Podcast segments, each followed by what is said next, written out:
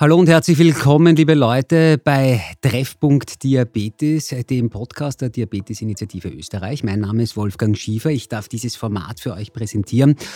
Ja, und heute widmen wir uns einem Thema, das wir im Zuge der letzten Folgen oder Folgen überhaupt schon immer wieder leicht angesprochen haben. Wir haben es immer wieder gestreift, aber heute wollen wir uns ähm, dem ganz konkret widmen und zwar dem Wechselspiel zwischen Diabetes auf der einen Seite und der Psyche, der psychischen Verfassung der Patientinnen äh, und auch äh, der Angehörigen eben auf der anderen Seite.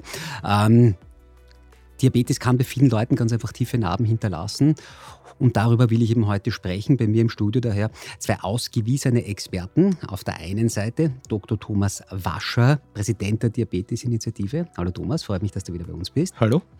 Und Dr. Christian Datschel, seines Zeichens ähm, Psychotherapeut und Mediziner. Hallo Christian, freut mich, dass du da bist. Hallo. Wir beginnen ähm, unseren Podcast, ihr zu Hause wisst es längst, ähm, natürlich immer mit ähm, einer kleinen Vorstellungsrunde. Jeder sagt, wer er ist. Ähm, Thomas, du warst schon oft hier zu Gast, aber trotzdem bitte nochmal ganz kurz zu deiner Person. Ja, hallo, mein Name ist Thomas Wascher, ich bin Internist, bin Endokrinologe, ich arbeite im Hanusch Krankenhaus, darf dort den Fachbereich Diabetes organisieren und leiten und bin zurzeit der Präsident der Diabetes-Initiative Österreich, die dieses Format erfunden hat. Ganz herzlichen Dank, Thomas. Christian, du warst noch nie bei uns hier zu Gast, soweit ich mich erinnern kann. Da ist eine Vorstellung natürlich dann noch wichtiger. Bitte ganz kurz zu deiner Person. Ja, also äh, ich bin Mediziner, habe in Wien studiert und äh, in Wien promoviert und habe eigentlich meine Karriere am AKH begonnen auf der Klinik für Anästhesie und allgemeine Intensivmedizin und bin aber dann gewechselt in die Pharmaindustrie und zwar in die forschende Pharmaindustrie und lustigerweise äh, zu Firmen, die einen Schwerpunkt in der Entwicklung von Diabetesmedikamenten hatten. Mhm. Und habe dort viele, viele Jahre meines Lebens zugebracht in unterschiedlichen Funktionen und habe dann gesehen, äh, dass die moderne Therapie extrem viel kann, auch die Chirurgie. Und habe aber im Zuge der Langzeitstudien immer mehr mitbekommen, dass ein Aspekt relativ wenig abgedeckt ist. Und das ist der, wie es den Patienten psychisch geht, weil Diabetes halt eine lange Erkrankung ist für viele lebenslang, je nachdem, wann er manifestiert. Und habe aus diesem Grund eigentlich spezifisch mit dem Ziel, mich mit Patienten mit Diabetes zu beschäftigen, äh, die Psychotherapieausbildung zusätzlich gemacht und habe jetzt äh, eine Praxis, bin niedergelassener Psychotherapeut mit einem Schwerpunkt auf psychische Probleme rund um den Diabetes, aber auch rund um die Adipositas. Okay, ganz herzlichen Dank dafür. Das ähm ist natürlich ganz wichtig heute bei diesem Podcast. Du bringst da eben sehr, sehr, sehr viel Erfahrung und sehr viel Wissen bei diesem Thema mit. Thomas, ich würde trotzdem ganz gern äh, mit dir beginnen. Ähm, du hast äh, schon oft Menschen gesagt, äh, bei dir in der Ordination, bei dir ähm, in der Ambulanz, ähm, sie haben jetzt Diabetes. In deiner Wahrnehmung, wie reagieren die Menschen drauf? Ist das der erste Stressfaktor? Es gibt das komplette Spektrum an Reaktionen. Es gibt Menschen, die eigentlich gar nicht darauf reagieren weil sie es noch gar nicht ankommen lassen können mhm. bei sich. Es gibt Menschen, für die in ihrer eigenen Wahrnehmung offensichtlich gerade ihr derzeit gelebtes Leben und ihre Zukunft, die sie sich vorgestellt haben, zusammenbricht am anderen Ende des Spektrums.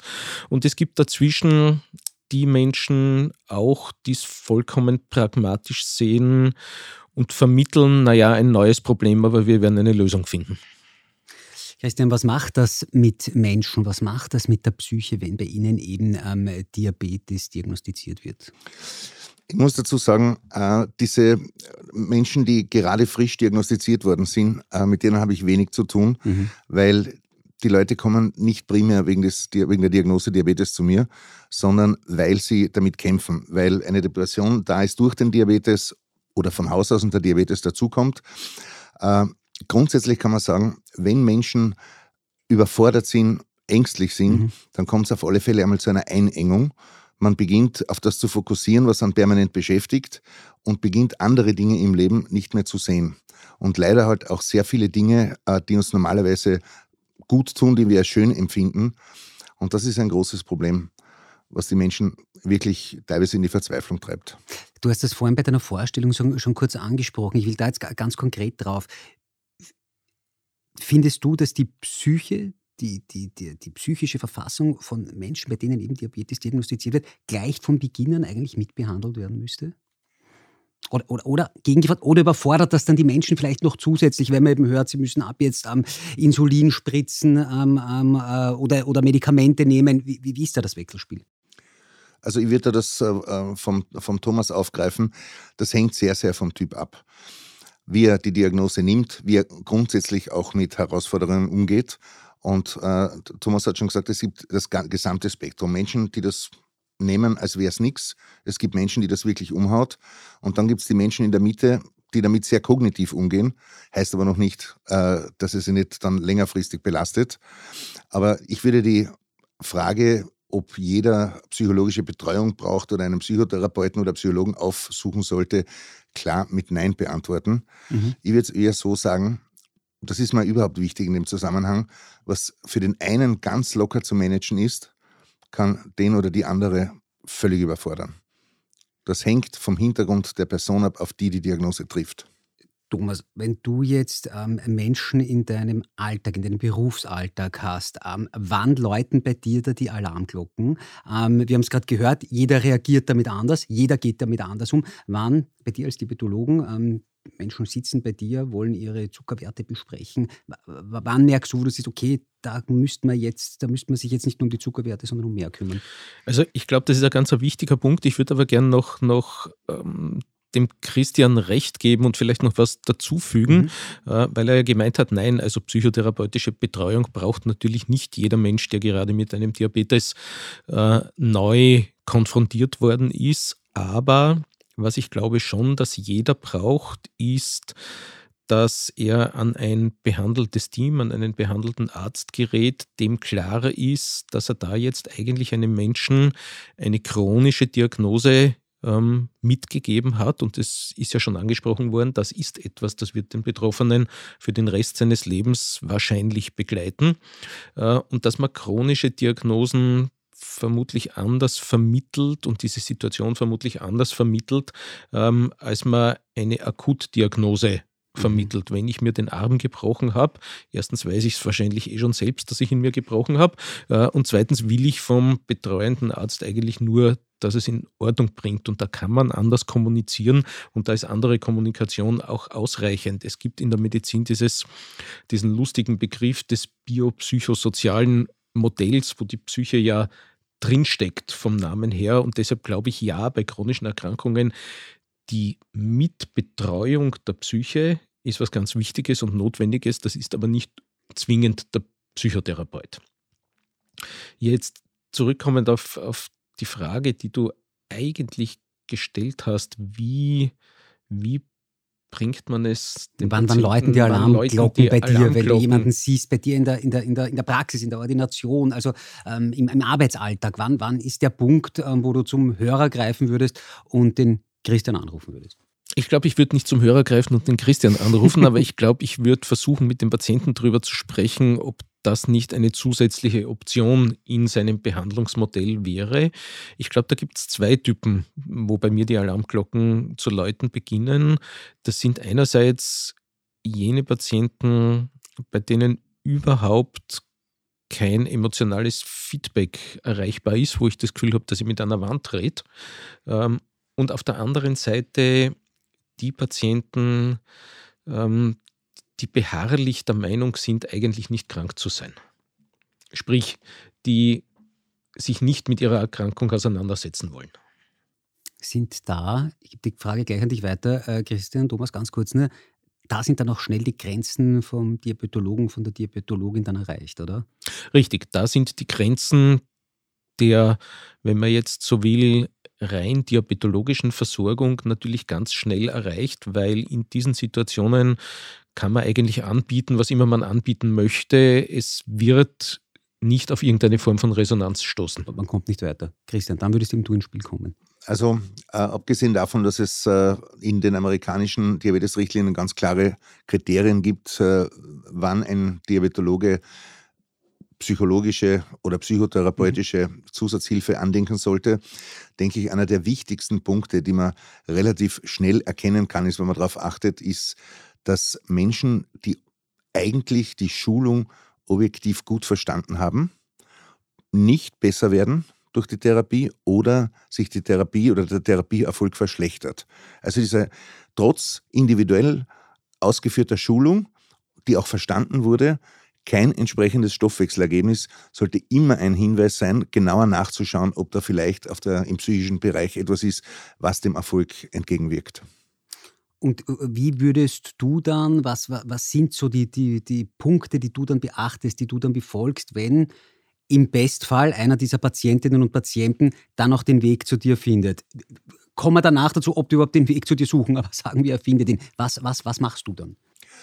Ich würde vorweg noch äh, ganz gern betonen, dass wenn man als Arzt den Verdacht hat in der mhm. Behandlung einer Person mit Diabetes, dass da vielleicht die Psyche eine Rolle spielen könnte, ist es einmal wichtig, die Betroffenen einmal zu fragen, wie geht es ihnen im Alltag? Das ganz normale Gespräch ist eigentlich das beste Screening-Tool. Wir wissen aus großen Studien äh, über den Diabetes-Distress zum Beispiel, auf den wir vielleicht noch zu sprechen ja. kommen, äh, dass den 45 Prozent in manchen Kollektiven haben, aber äh, mehr als ein Drittel der Leute nie gefragt wurde, wie es ihnen im Alltag mit der Erkrankung geht. Also mhm. das sind oft nur Kleinigkeiten. Auf der anderen Seite ist es mir auch wichtig, dass Betroffene verstehen, dass wenn sie merken, sie sind in einer Überforderung oder irgendwas stimmt seelisch nicht, dass sie in ihrem Diabetesteam das auch zur Sprache bringen, weil man kann auch nicht alles erriechen, wenn man noch so aufmerksam ist. Also es ist da hier, äh, sind beide Seiten gefordert, miteinander in einen offenen Dialog zu treten. Der nächste Schritt wäre, man äh, gibt, es gibt unterschiedliche Screening-Tools, die relativ simpel sind, wo man schon einen deutlichen Hinweis kriegen kann, äh, ob da was vorliegt. Und dann gehört meiner Meinung nach auch eine fachärztliche Abklärung äh, vollzogen. Und dann werden die meisten Menschen, wenn der, der Facharzt auch sagt, da ist etwas, eher früher als später den Weg auch zum Therapeuten suchen. Ähm, du hast ein, ein, ganz wichtiges Wort jetzt gesagt bei deiner, äh, bei, bei, deiner Antwort, ähm, Team man sieht da wieder, wie komplex eigentlich Diabetes ist, was da für eine Teamleistung, ich, ich meine es jetzt also von, von, von ärztlicher Seite, ähm, was da eigentlich alles nötig ist, Thomas. Wir sind beim Diabetologen, wir sind beim Psychotherapeut, du hast es gerade angeschnitten, Christian, und das, da, ist ja noch, da ist ja noch lange nicht Schluss. Da gibt es dann noch ähm, Ernährungsfachleute etc. Das ist eine, eine, eine, eine Krankheit, die ein ganzes Team erfordert. Ja, das liegt, glaube ich, in erster Linie daran, weil es eine Krankheit ist, die im Ernstfall, nicht für alle Betroffenen, aber für viele Betroffenen, alle Aspekte des Lebens betrifft. Es gibt keinen Aspekt, der außen vor bleibt. Du selbst mhm. weißt es am allerbesten, ähm, dass dich dein Diabetes im Prinzip durch deinen Tag und durch deine Nacht begleitet und nicht wegdenkbar ist. Und damit braucht es auch ganz viele unterschiedliche Expertisen, die man einbringen muss, um Unterstützung zum Management einer solchen Erkrankung anzubieten. Ich würde ich würd wieder gern auf was, was du gesagt hast, Christian, zurückkommen, weil du gemeint hast, man muss den Betroffenen fragen, wie es ihm mit seiner Erkrankung geht. Und ich bin da vollständig bei dir und ich finde das unglaublich gut und wichtig und schön, dass du gesagt hast, wie es ihm mit der Erkrankung geht, weil ihm im Alltag einer Diabetesambulanz gibt es zwei Möglichkeiten. Ich stelle die Frage, wie geht es Ihnen? Dann kriege ich die Antwort, ja, eh gut. Das ist ungefähr so, wie wenn man in Amerika in einen Supermarkt geht äh, und da kommt dann irgendjemand, der Regale schlichtet und meint, hey, how are you? Ja. Äh, der erwartet sich gar nichts anderes, außer dass ich sage, fine. Ähm, wenn ich den Patienten frage, wie geht es Ihnen mit Ihrem Diabetes, wie geht es Ihnen mit der Erkrankung, ist das eine ganz andere Frage als die Frage, wie geht es Ihnen? Bleibt, ähm, wie kann ich das sagen, bleibt sozusagen die Zeit, dass man das macht? Ähm, ist das äh, möglich im, im, im Alltag? Weil die, die Frage ist natürlich wirklich wichtig, ähm, dass man das sozusagen das auch einmittelt. Ich denke ja, weil ich glaube, das schweift jetzt zwar vielleicht ein bisschen von unserem Thema Diabetes und Psyche ab. Nein, eigentlich gar nicht. Es geht um die Psyche des behandelnden Arztes. ich glaube, dass viele Menschen, die Diabetes-Konsultationen machen, sage ich jetzt mal. Mhm. Ganz egal, ob Allgemeinmediziner oder Internisten oder der Diabetes-Spezialist in der Ambulanz, der Idee aufsitzen, im Rahmen eines einzigen Aufeinandertreffens den großen Wurf landen zu müssen. Jetzt bringe ich das alles auf den Punkt und jetzt geht der Patient dann raus und alles ist gut. Das ist ein fundamentaler und tiefgreifender Irrtum. Das funktioniert niemals, weil sich ja der Diabetes des Betroffenen auch von einem Jahr ins nächste Jahr ändert. Das heißt, ich denke, ein ganz wichtiger Punkt wäre als derjenige, der auf der anderen Seite des Tisches sitzt, nicht der Patient, der Behandler, mhm. ähm, zu begreifen, es ist sowieso niemals ein großer Wurf leistbar, es sind immer nur kleine Teilaspekte leistbar und im Rahmen dieser Tatsache gewinne ich plötzlich unglaublich viel Zeit, weil ich ja weiß, da gibt es vielleicht noch drei oder vier andere medizinische Probleme. Na, die hebe ich mir für die drei oder vier nächsten Konsultationen auf, die es gibt. Jetzt gibt es ein Problem und dann habe ich auch Zeit, um das rundherum zu reden. Genau, jedes Problem ähm, ähm, für sich nehmen. Ähm, Christian, wenn wir jetzt ähm, über die Psyche reden, kommt man schnell auch zur Überforderung. Du hast das vorhin gesagt. Ähm, äh, bei dir sind vor allem Patientinnen und Patienten, die nicht neu diagnostiziert sind, ähm, sondern die sozusagen schon, sagen wir mal, die Erkrankung eine Zeit lang haben. Bevor wir zur Depression kommen, ähm, will ich nur noch diesen, diesen Punkt rausarbeiten. Was sind solche Überforderungen? Was ist dieser Stress, ähm, der, der sich da so auf die Psyche auswirkt? Ist es, weil es zu viel auf einmal eben ist, was ich vorhin schon angesprochen habe? Wo würdest du sagen, manifestiert sich das? Wieder individuell. Einen Diabetes zu managen, ist eine Riesenherausforderung. Ja. Auf der einen Seite ist es die medikamentöse Therapie. Wenn ein Insulin an Bord ist, wird es sowieso aufwendiger. Dann habe ich Bewegungsempfehlungen, Ernährungsempfehlungen. Ich habe meine Verwandtschaft, die mich mit guten Tipps und gutem Willen berät. Ich treffe unter Umständen auf Kommentare, die mich abwerten. Und das Ganze muss ich einbauen in ein in der heutigen Zeit meistens schon voll gepacktes Leben. Wo kriege ich das dazwischen unter? Und dann wird es eng. Mhm. Und das ist das, was, was die Psyche der Menschen überfordert. Wie sich auswirkt, kann, kann ganz unterschiedlich sein. Der eine kriegt einen Distress, der andere kriegt eine Depression, mancher kriegt Ängste. Und umgekehrt ist es aber auch so, äh, dass vor dem Diabetes unter Umständen schon psychische Erkrankungen bestehen. Und das ist mir auch ganz wichtig zu sagen. Psychische Erkrankungen und Diabetes verstärken einander gegenseitig. Wir sagen dazu den Fachausdruck bidirektional. Es geht mhm. in beide, beide Richtungen. Und sie sind häufig. Man ist kein Einzelkämpfer und man ist nicht ein Schwächling oder irgendwas, wenn ich zum Diabetes noch eine Depression dazu habe. Ja.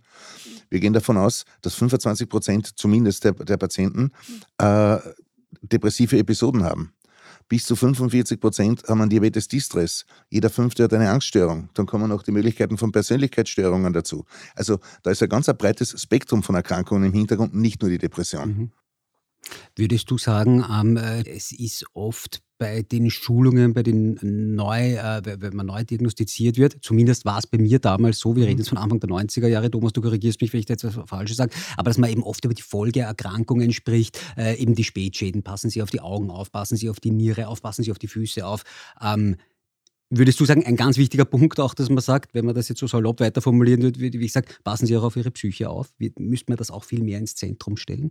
Wissen das viele gar nicht, das, auf das will ich eigentlich raus. Das wissen ganz viele überhaupt nicht. Ja. Und es wissen auch ganz viele aus dem professionellen Bereich nicht, in welchem starken Ausmaß das assoziiert ist und wie es sich auch auswirkt.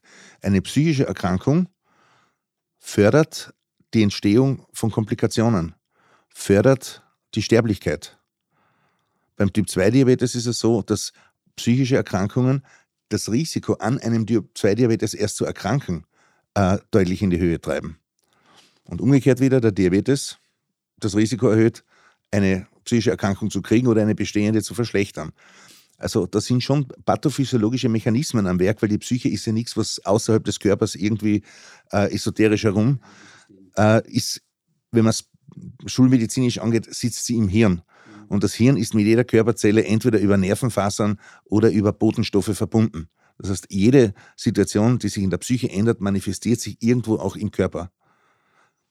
Und eigentlich müsste man schon äh, die Psyche in das ganze Spektrum äh, der möglichen Zusatzerscheinungen, äh, ich muss nicht, also bei der Psyche will ich nicht über Spätschäden sprechen. Das, das Wort war vielleicht das Falsche, aber dass man es so, am, am, am Radar hat, so habe ich es Dass man es am Radar hat. Ja, ja. Und damit auch den Patienten eröffnet, sozusagen, wenn er merkt, es geht bergab mhm. mit seiner Befindlichkeit, mit seinem psychischen Zustand, dass er das auch aktiv anspricht. Ähm, äh, ihr beide habt jetzt schon zwei Wörter, ähm, also Depression auf der einen Seite und auf der anderen Seite Diabetes, Distress. Mhm. Ähm, Christian, sag uns mal ganz kurz, was versteht man darunter unter Diabetes Distress? Ja. Ähm, vielleicht, dass sich auch viele Hörerinnen und Hörer, ähm, dass, dass man da vielleicht sich auch mal sozusagen selber wiederfinden kann ähm, ähm in die, in, bei, bei, diesen, äh, bei diesen mhm. Themen. Also nicht nur viele Hörerinnen und Hörer, sondern äh, auch viele aus dem äh, medizinischen Bereich und aus dem psychotherapeutischen Bereich werden mit dem Begriff nicht so viel anfangen können. Warum? Er ist ein sehr junger Begriff. Mhm.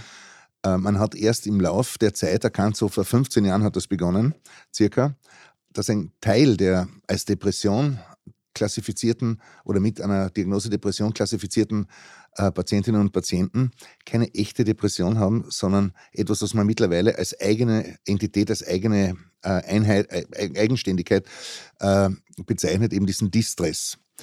Da, da, beim Distress geht es darum, das sind psychische Reaktionen, meist negative Reaktionen, die auftreten im Rahmen des chronischen Managements einer Erkrankung. Bei all dem, was, was ich dann Aufgaben vor mir habe. Das heißt, der Distress ist direkt mit der Erkrankung verknüpft. Wird das Krankheitsmanagement irgendwie einfacher, dann löst sich ja der Distress. Meine Werte sind so hoch. Wieso sind meine Werte so hoch? Äh, genau. Ist, das, ist das in die genau. Richtung jetzt gemeint? Dieses, ich mache eh schon alles. Genau, also so in genau das. Ich mache eh schon alles. Ja. Und wieso isst denn das? Du weißt eh, du darfst das nicht essen. Ja. ja. also all diese Dinge. Und, aber auch so Versagensgefühle. Warum schaffen es die anderen mit dem HbA1c dorthin zu kommen und ich nicht? Mhm. Dann auch die, die Gefühle, ich stehe allein da. Viele mhm. äh, Menschen mit Diabetes sind sich gar nicht bewusst, wie viele mit dem Problem konfrontiert sind. Ja? Und die Ab Abgrenzung zur Depression, bei der De oft ist die Symptomatik ähnlich, mhm. aber die Abgrenzung zur Depression würde ich so titulieren, dass im Fall des Diabetes Distress drückt der Diabetes mit seinen Anforderungen auf die Psyche. Mhm. Bei der Depression geht eher die Beziehung zum Leben insgesamt verloren.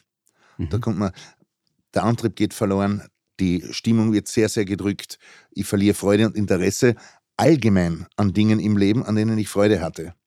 Wird da der Diabetes sozusagen besser eingestellt, wird sich an der Depression nur wenig ändern. Es wird schon ein bisschen besser, weil ein gewisser Stressfaktor weggeht.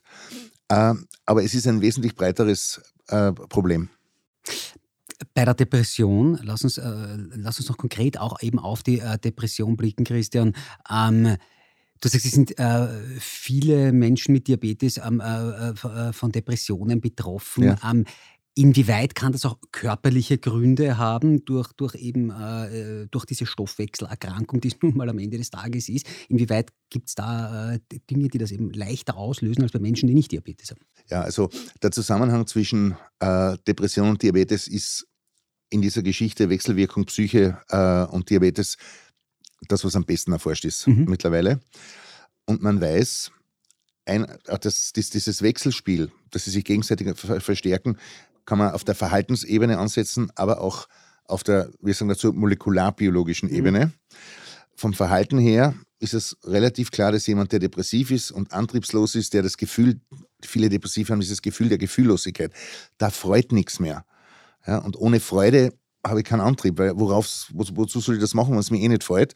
Dann verändert der sein Essverhalten, äh, das Bewegungsverhalten und das kann zum Beispiel natürlich jetzt äh, eine Adipositas, die einem Typ-2-Diabetes zum Beispiel zugrunde liegt, verstärken. Auf der anderen Seite kann die Adipositas oder Stigma-Erfahrungen bei der, im Rahmen der Insulinisierung oder der Blutzuckermessung, also mit Stigma meine ich so äh, Abwertungen, Vorurteile, äh, dazu führen, äh, dass sie psychisch schlechter wird. Also so, so dreht sich der Kreis. Und auf der anderen Seite ist der Teufelskreis. Ja? Und auf der anderen Seite, was ich noch gesagt habe, äh, mit diesem molekularbiologischen, was ist da gemeint? Sowohl bei der Depression als auch beim Diabetes mhm. sind im Körper Entzündungsprozesse aktiv. Das sind aber nicht Entzündungen äh, wie jetzt ein geschwollenes Gelenk bei einer rheumatischen Erkrankung, sondern das sind so, wir sagen dazu, stille Entzündung die köchelt so ganz un äh, unterschwellig dahin. Die kann man eigentlich in ihrer Gesamtheit nur mit Spezialmethoden messen, weil die, die Entzündungswerte so gering erhöht sind, aber sie sind permanent erhöht. Und was macht das? Auf der einen Seite äh, stört die Entzündung die Stoffwechselfunktionen, die das Insulin zum Beispiel ausübt. Im Gehirn wird aber äh, die Freisetzung und die Wirkung von Neurotransmittern mhm. verändert. Ja? Dann sind psychische Erkrankungen, also Neurotransmitter sind die Botenstoffe, äh, die unsere Gefühllage, unsere Entscheidungsfähigkeit, unsere Selbstkontrolle und so weiter äh, unsere Freudfähigkeit äh, beeinflussen. Und in solchen Situationen kommt dann noch der Stress dazu. Und Stress, das Hauptstresshormon ist das Cortisol bei uns im Körper. Und das ist der wichtigste oder einer der wichtigsten Gegenspieler vom Serotonin. Und das Serotonin kennen die meisten wahrscheinlich als äh, Glückshormon in irgendeiner Form. Das stimmt nicht. Das Serotonin macht uns ausgeglichen, unsere Grundzufriedenheit und es macht uns angstfrei. Und äh, das Serotonin ist auch äh, der Transmitter, auf den die modernen Antidepressiva angreifen. Die werden ja bei Depressionen und bei Angststörungen äh, eingesetzt. Also äh, ganz eine komplexe Wechselwirkung. Es hängt alles zusammen, Thomas. Wenn du mit Menschen konfrontiert bist, Christian hat es gerade beschrieben, die mhm. eben an, an, an so einer Depression ähm, leiden. Wie kompliziert, wie schwierig ist es dann, äh, ihnen noch zu helfen, dass eben der Zuckerwert dann noch passt? Ich stelle mir das eben auch, auch nicht zuletzt, was, was, was der Christian gesagt hat, sehr kompliziert vor, weil eben alles so zusammen ineinander greift. Ich glaube, da gibt es ein paar ganz, ganz wichtige Punkte und ich finde das ja sehr schön, äh, dass du gesagt hast, dass dann der Zuckerwert passt. Du hast gerade vorhin erwähnt, dass du in den 90er Jahren ja. mit deinem Diabetes diagnostiziert wurdest und dann den damaligen sehr rigiden, sehr angstbasierten Schulungsprozess durchlaufen hast, vermutlich. Ja, so, so, so würde ich sagen, ohne, ohne, den, ohne den Ärztinnen und Ärzten da damals jetzt ähm, ja. ähm, da einen Vorwurf zu machen, aber natürlich war es, es, es waren, so. Es, also es war so, dass ich es jetzt noch, das muss ich schon dazu sagen, vielleicht nur, ähm, dass ich das jetzt natürlich auch noch im, im, im Kopf habe, wie das damals war. Also die, die Spätschäden, Christian, die waren damals ein ganz großes Thema bei uns. Nein, das waren einfach die 90er Jahre und es hat sich in vielen Bereichen vielleicht noch gar nicht so viel geändert. Worauf ich raus will, wo ich hin möchte, mhm. ist, äh, du hast gesagt, dass der Zuckerwert passt. Das ist, glaube ich, einer der größten Stressfaktoren für Menschen mit Diabetes, dass der Zuckerwert passt, dass der Langzeitwert passt, dass das HB1C passt. Das lässt vollständig außer Acht, dass es Phasen im Leben eines Menschen gibt, in denen das überhaupt keine Rolle spielt. Es ist völlig gleichgültig. Hauptsache keine Unterzuckerungen und Hauptsache im Bereich des Typ 1 Diabetes keine ketoazidotischen mhm. Entgleisungen. Aber es gibt Dinge, die sind viel, viel wichtiger. Ich habe kürzlich eine Patientin gesehen, Typ 1 Diabetes, Pumpentherapie, schwieriges Leben, kleine Kinder, schwierige Beziehung, ähm, schwierige Jobverhältnisse. Besser war es nicht. Besser hat sie es nicht hingebracht, obwohl sie sich wirklich gut und vernünftig äh, darum gekümmert hat. Und dann ist Knall und Fall, ich muss dazu sagen, eine relativ junge Patientin und kleine Kinder, dann ist Knall und Fall ihr Mann verstorben. Dann war sie in all dieser Situation auch noch plötzlich alleinerziehend und verwitwet. Und der Diabetes hat keine wie immer geartete Rolle mehr in ihrem Leben gespielt. Bis zum Diabetes ist sie gar nicht erst gekommen. Äh, trotzdem war sie auf diesen Zuckerwert fixiert, dass der passen muss. Völlig außer Acht lassend, ja, der muss passen über Jahre und Jahrzehnte, aber ob der mal ein halbes Jahr besser oder schlechter ist, ist völlig irrelevant.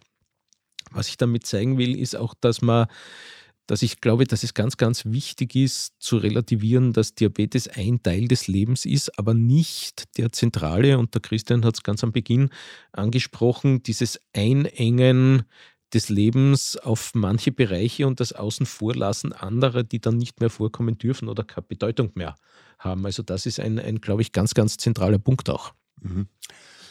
Diese äh, extreme Fixierung auf den Zuckerwert, das ist etwas, das auch teilweise sehr schwer aufzulösen ist äh, im Rahmen der Therapie. Weil, weil das halt gerade bei Menschen mit Typ 1 Diabetes, die von der Kindheit anders geschult bekommen haben, dass das der Dreh- und Angelpunkt eines sicheren und langen Lebens ist, ist das halt sehr, sehr, sehr stark verankert. Aber ich denke, das ist ganz wichtig, was der Thomas sagt, dass man auch weiß, ja, es wird nicht immer gehen. Und dass dieses nicht im Zielbereich zu sein einmal nicht sofort ein Eigenversagen ist. Da geht ganz, ganz viel in der Therapie dann um Selbstwert. Wer bin ich denn, wenn ich es nicht schaffe? Mhm. Das ist etwas, was die Patienten sehr, sehr belastet. Äh, Frage an euch beide. Wir hatten im äh, Zuge dieses Podcasts sehr, sehr, oft die Themen der neuen technischen Hilfsmittel schon, die es gibt. Ähm, ich rede jetzt in dem konkreten Fall jetzt von, von den Zuckersensoren, die selber einen sagen, erleichtert das mhm. Leben natürlich in unglaublich vielen Phasen, aber gibt es auch ähm, die Phase, wo es eben nicht erleichtert, dass man eben dann, Thomas, noch mehr fixiert ist auf diesen Zuckerwert. Ich denke jetzt an die Statistiken, die ich auch äh, natürlich oft vor mir habe, so und so viel Prozent der Zeit im, im Zielbereich, das ist grün, das andere ist dann orange, dann wird es dunkelorange, dann wird es rot. Ähm, ist das auch sowas, was dann auch wahrscheinlich diese, diese Momente auslösen kann? Also die, die neuen Technologien haben durchaus etwas Janusköpfiges oder zweischneidiges Schwert, wie immer man es, es nennen möchte, oder zwei Seiten einer Medaille. Äh, ja, sie machen das Leben für viele Beteiligten, für viele Betroffenen wesentlich einfacher. Damit sind sie in der Lage, Diabetes, Distress zu verhindern oder zu vermindern. Mhm. Für die allermeisten. Für manche allerdings äh, macht es das Leben nicht einfacher, sondern es macht das Leben noch viel komplizierter, weil sie damit andere psychische Verhaltensweisen ausleben können, die sie sonst nicht ausleben konnten. Beispiel, ähm, du kannst dich erinnern, als es noch keine Sensoren gab, mhm. hast du ähm, genug Teststreifen für sieben bis neun Messungen pro Tag gehabt. Das heißt, ja. du hast sieben bis neun Mal blutig gemessen. Dann und mehr war nicht, weil mehr hat die Sozialversicherung nicht bezahlt, es sei denn, du hast dir die Streifen selber gezahlt. Und ich habe selten sieben bis neun Mal pro Tag gemessen. Das ist was anderes, darüber sprechen wir jetzt nicht.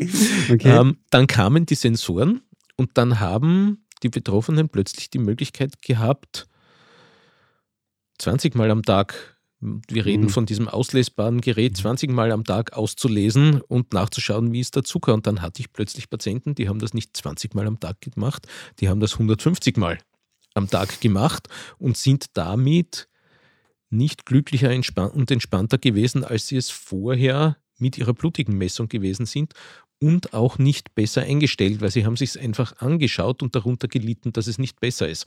Also das meine ich mit, mit Janusköpfig. Für viele der Beteiligten ist es ein Segen und eine Erleichterung, aber es gibt auch welche, die davon nicht profitieren, weil sie, so wie ich es sehe, jetzt ohne irgendwie da psychotherapeutisch was dazu sagen zu können oder psychologisch was mhm. dazu sagen zu können, ähm, durch diese Technologie in die Situation versetzt werden, andere Facetten ihres Verhaltens auszuleben, die vorher halt nicht möglich waren.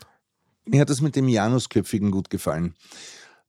Mit diesen technischen Hilfsmitteln, die du angesprochen hast, aber äh, auch mit den modernen Insulinen oder beim Typ-2-Diabetes mit den äh, GLP-1-Analoga, also mit dem, was jetzt im, im, in den Medien als Fettwegspritze äh, mhm. populär ist äh, habe ich ganz, ganz gute Möglichkeiten, den Blutzucker bei ganz vielen Patienten und wesentlich mehr Patienten als früher äh, in die Zielwerte zu kriegen.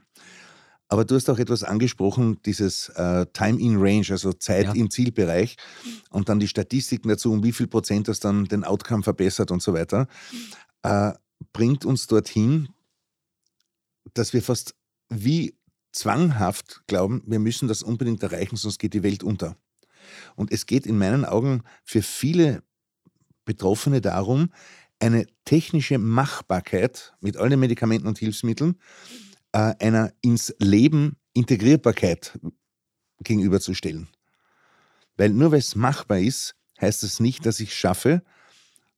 Ah, ich habe eben in vielen Fällen des Lebens, du hast das ein schönes Beispiel gebracht, wo es mir wirklich auch das am Herz berührt hat, was dir alles passiert. Ja. Das ist das, was ich am Anfang gemacht habe, wie voll so ein Leben sein kann. Jetzt, es kann aber auch, wie tragisch und dicht die Tragödien in seinem Leben sein können, dann geht das halt nicht. Dann kann ich nur das schaffen, was gerade geht. Das ist etwas, was Menschen oft mühsam lernen müssen, einmal zu akzeptieren. Mehr kann ich nicht, aber das, was geht, tue ich. Und das ist zum Beispiel ein ganz wesentlicher Bestandteil auch der Depressionstherapie, Menschen aus einer Überforderung herauszukriegen. Die sich dann selber immer weiter peitschen, immer weiter peitschen, aber ich muss doch. Und dann werden Dinge versucht, es geht aber wieder nicht, ist aber sehr anstrengend, da geht ganz viel Energie drauf, der Outcome ist nicht der gewünschte, Selbstabwertung, weiteres krampfhaftes Versuchen und irgendwann endlich auch in der Erschöpfung. Und dieser Erschöpfungszustand ist immer eine ganz wichtige Bahnung zur Depression oder zur massiven Verschlechterung einer Depression. da einmal Druck rauszukriegen für eine Zeit, ist was ganz Wichtiges. Wenn man das von der Metaebene anschauen kann, wenn ich das so sagen darf, ich sage, dass ein, ein Punkt dafür könnte ja, du musstest das vorhin angesprochen, die Schulung sein, dieser erste Kontakt mit, mit der Diabetes.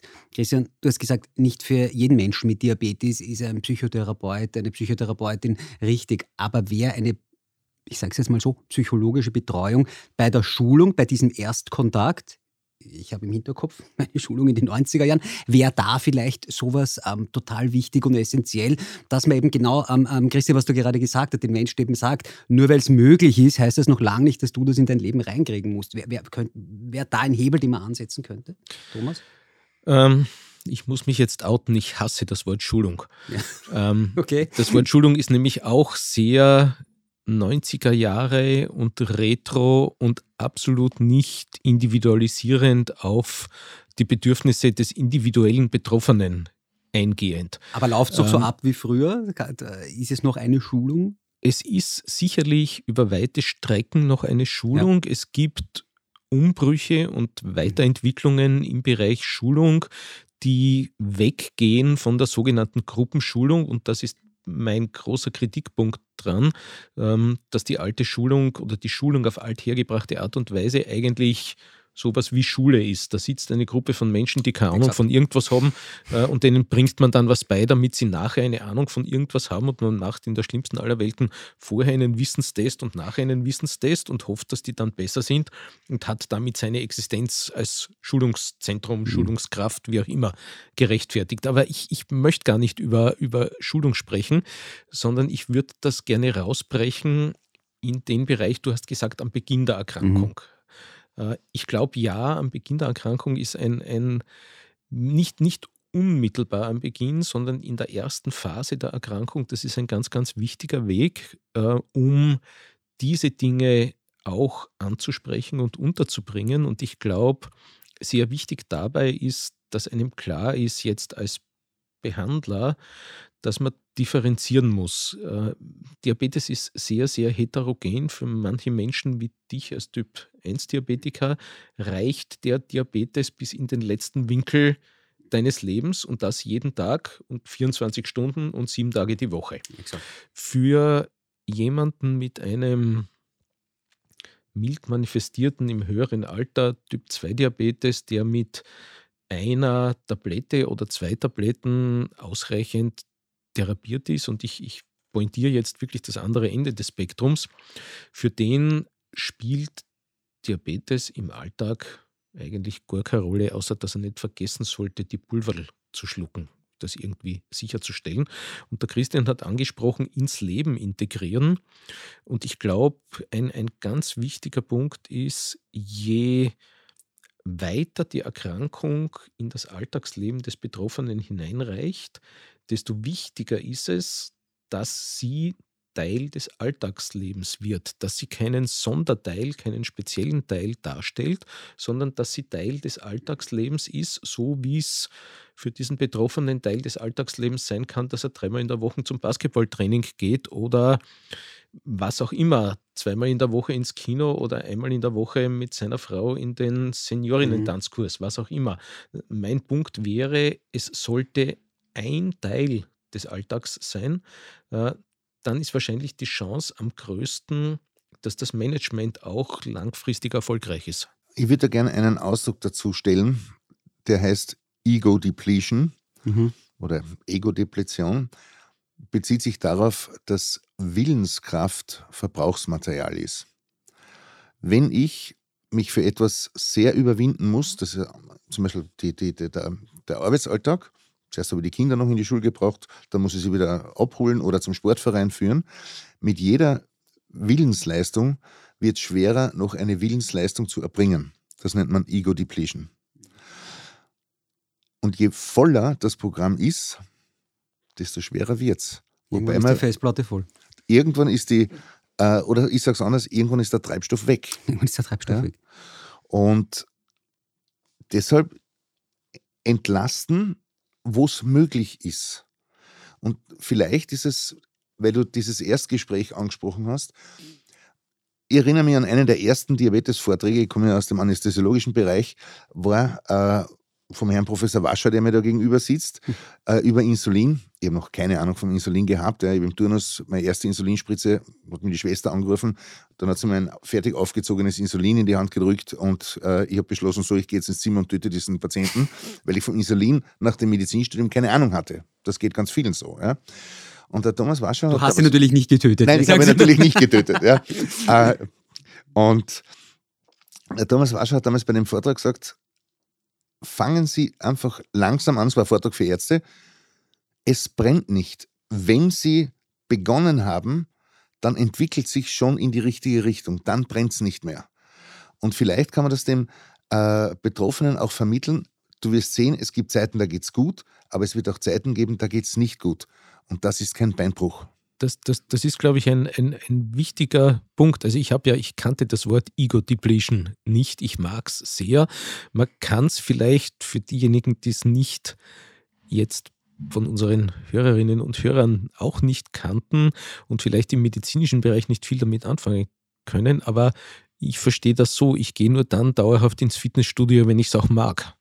Ja, weil wenn ich es mag, ist es keine große Überwindung mehr, sondern da werde ich ja, was ich mag, ist für mich wertvoll. Das zieht mich an.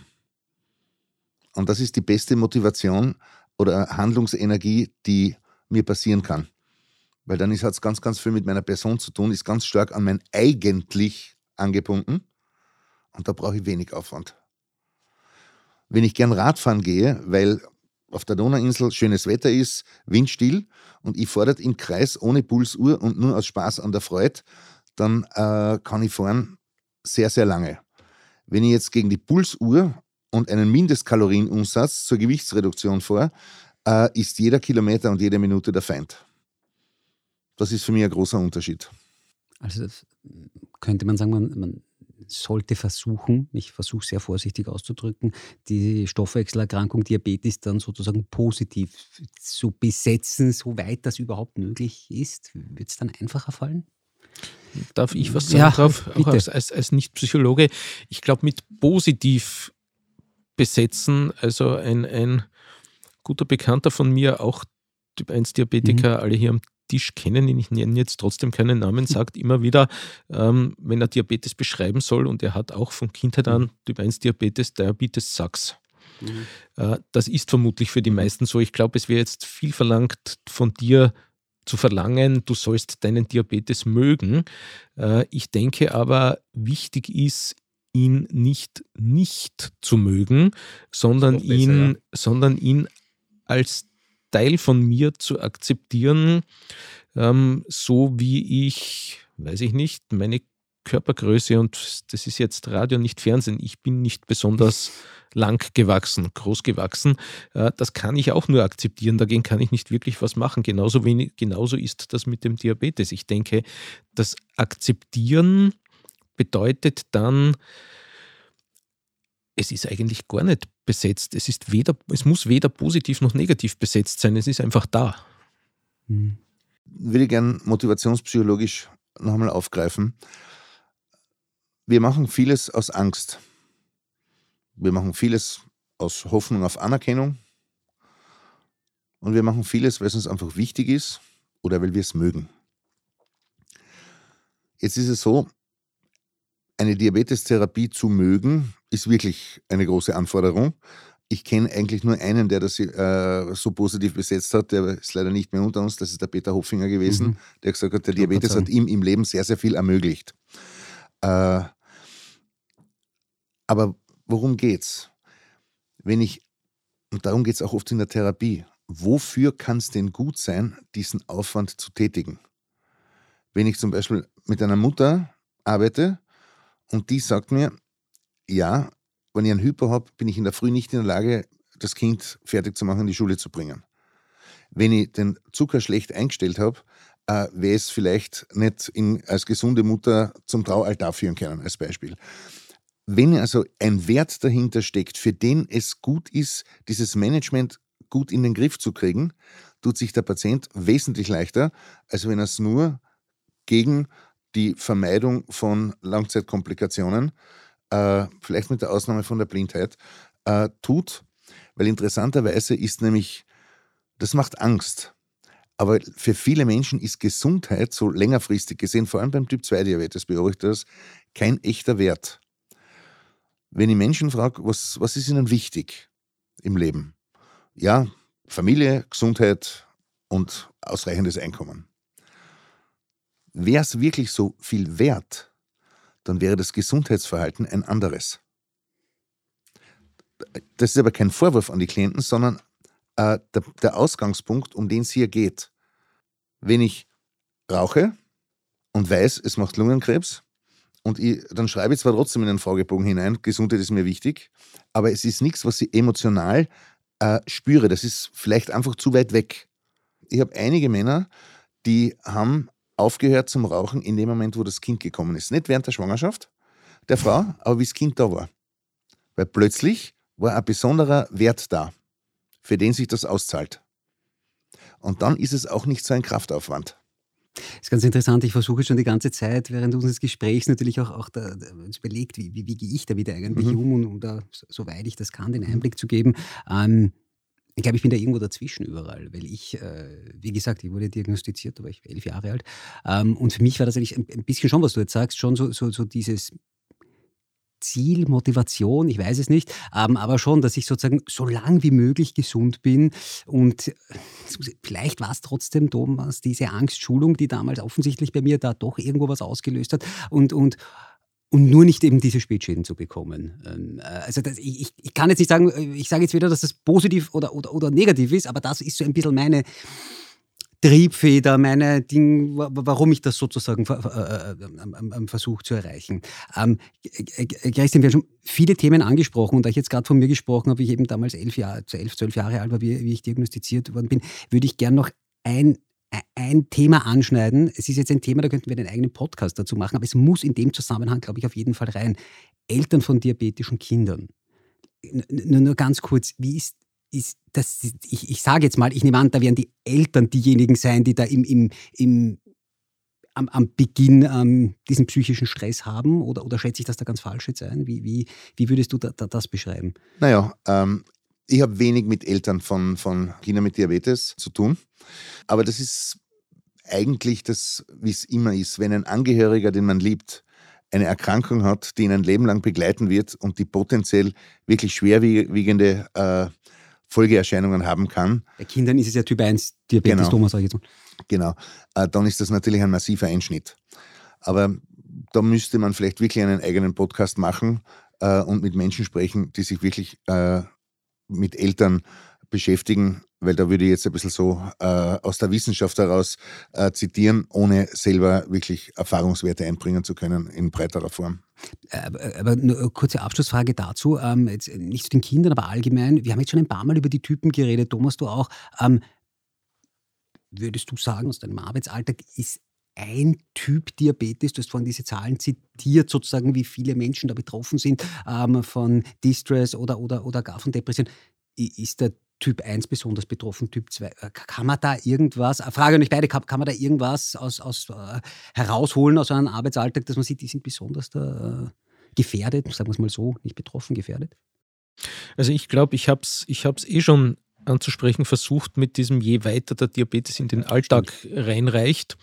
Ich würde es nicht am Diabetes-Typ, Typ 1, Typ 2, sonst was mhm. festmachen, sondern ich würde es an der Art der notwendigen Therapie festmachen wollen. Äh, Menschen, die das, was man in Fachkreisen eine Vollinsulinisierung mhm. brauchen, ähm, sind die, für die der Diabetes im Alltag am meisten Rolle spielt. Und das sind die, unabhängig davon, wo dieser Diabetes jetzt herkommt, ob das jemand ist, dem man die Bauchspeicheldrüse rausoperiert hat, ob das jemand ist, der einen Typ-1-Diabetes hat, ein Lader-Diabetes, ein Typ-2-Diabetiker, dem das auch geschehen kann. Ganz egal, jemand, der eine solche Form von Therapie hat, hat am meisten Aufwand mit seinem Diabetes und hat am meisten alltägliche Hürden damit zu meistern. Und das sind, glaube ich, jene Betroffenen, äh, die da von unserer Seite auch die meiste Aufmerksamkeit brauchen. ist ein sehr, sehr, sehr komplexes Thema, sehr schwieriges Thema. Ich frage dich da ganz offen, gibt es ähm, etwas, das wir da auslassen haben? Christian, ist noch was, was, was du dir unbedingt, ähm, uns hören sehr viele, wir wissen das, uns hören sehr viele Betroffene natürlich zu, dass du denen noch mitteilen willst, ähm, du sagst, achtet auf dies, also achtet auf das, gibt es da noch etwas? Ja, wenn Sie merken, Sie kommen, Sie bleiben irgendwie psychisch stecken, in welcher Form auch immer. Mhm das Leben wird schwer, es wird freudlos, die Energie ist weg. Sprechen Sie mit jemandem darüber. Sei es ein Angehöriger, sei es ein äh, anderer Betroffener.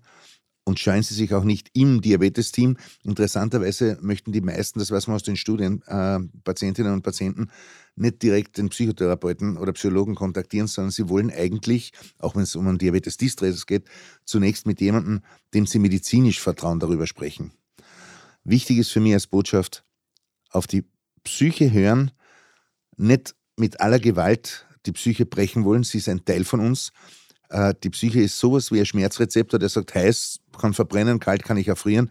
Die Psyche ist, ein, ist Schutz der mhm. Gesundheit und Schutz des Lebens. Sie sagt uns, ist gut für mich, geh hin in die Richtung oder ist schlecht für mich, geh weg in die Richtung. Und äh, das wäre eigentlich meine Botschaft, dass wir ein bisschen lernen, äh, die, das ein bisschen weiter noch äh, zu enttabuisieren und den Schritt schneller zu wagen, auch jetzt als Betroffener äh, und psychische Schmerzen, es sind Schmerzen, anzusprechen. Thomas? Ich glaube, das ist ein ganz wichtiger Punkt jetzt auch von der Situation des Behandelns des Diabetes. Ähm, es gibt da zwei Seiten, einerseits den Betroffenen, andererseits das betreuende Team. Ähm, beide sollten darüber reden. Wenn man nicht darüber redet, kommt man nicht drauf, dass das Problem überhaupt da ist. Dann sage ich ganz herzlichen Dank. Danke, dass ihr heute da wart. Ähm, es war ein sehr interessantes Thema, aber glaube ich auch für viele, die uns zugehört haben, vielleicht auch ein Stück weit eine, eine, eine Hilfeleistung, ähm, wo man sich vielleicht selber wiederfinden kann und wo man vielleicht dann eben auch das eben dann in der, in der Therapie ansprechen kann. Da bei uns zu Gast war Christian Datschl, Psychotherapeut. Danke, dass du da warst. Danke, dass du so offen und so ähm, uns so viele Informationen zu diesem Thema zukommen hast lassen. Danke für den Besuch. Danke für die Einladung. Und bei uns war Dr. Thomas Wascher Forscher, Präsident der Diabetes-Initiative. Danke natürlich auch für deine Informationen. Sehr gern. Und danke euch zu Hause, dass ihr zugehört habt. Und heute mehr denn je, wenn ihr Fragen habt, ähm, wenn ihr auch natürlich speziell über dieses Thema mehr, mehr wissen wollt, vielleicht auch mit unseren äh, Interviewpartnern, mit dem Thomas und mit den Christian in Kontakt treten wollt, dann schreibt uns doch unter podcast.diabetesinitiative.at. Die Adresse ist natürlich auch noch in den Shownotes bei uns zu finden und wir lesen uns alle Nachrichten durch, schauen uns alles sehr gewissenhaft an und ich sage es in dem Zusammenhang jetzt nochmal dazu, habt ihr schon lange nicht mehr gemacht. Wir halten natürlich alles anonym und äh, es wird hier nichts im Podcast veröffentlicht, keine Namen und nichts, aber ähm, da könnt ihr natürlich mit uns in Kontakt treten. Ganz herzlichen Dank, dass ihr heute wieder mit dabei wart. Bis zum nächsten Mal. Tschüss.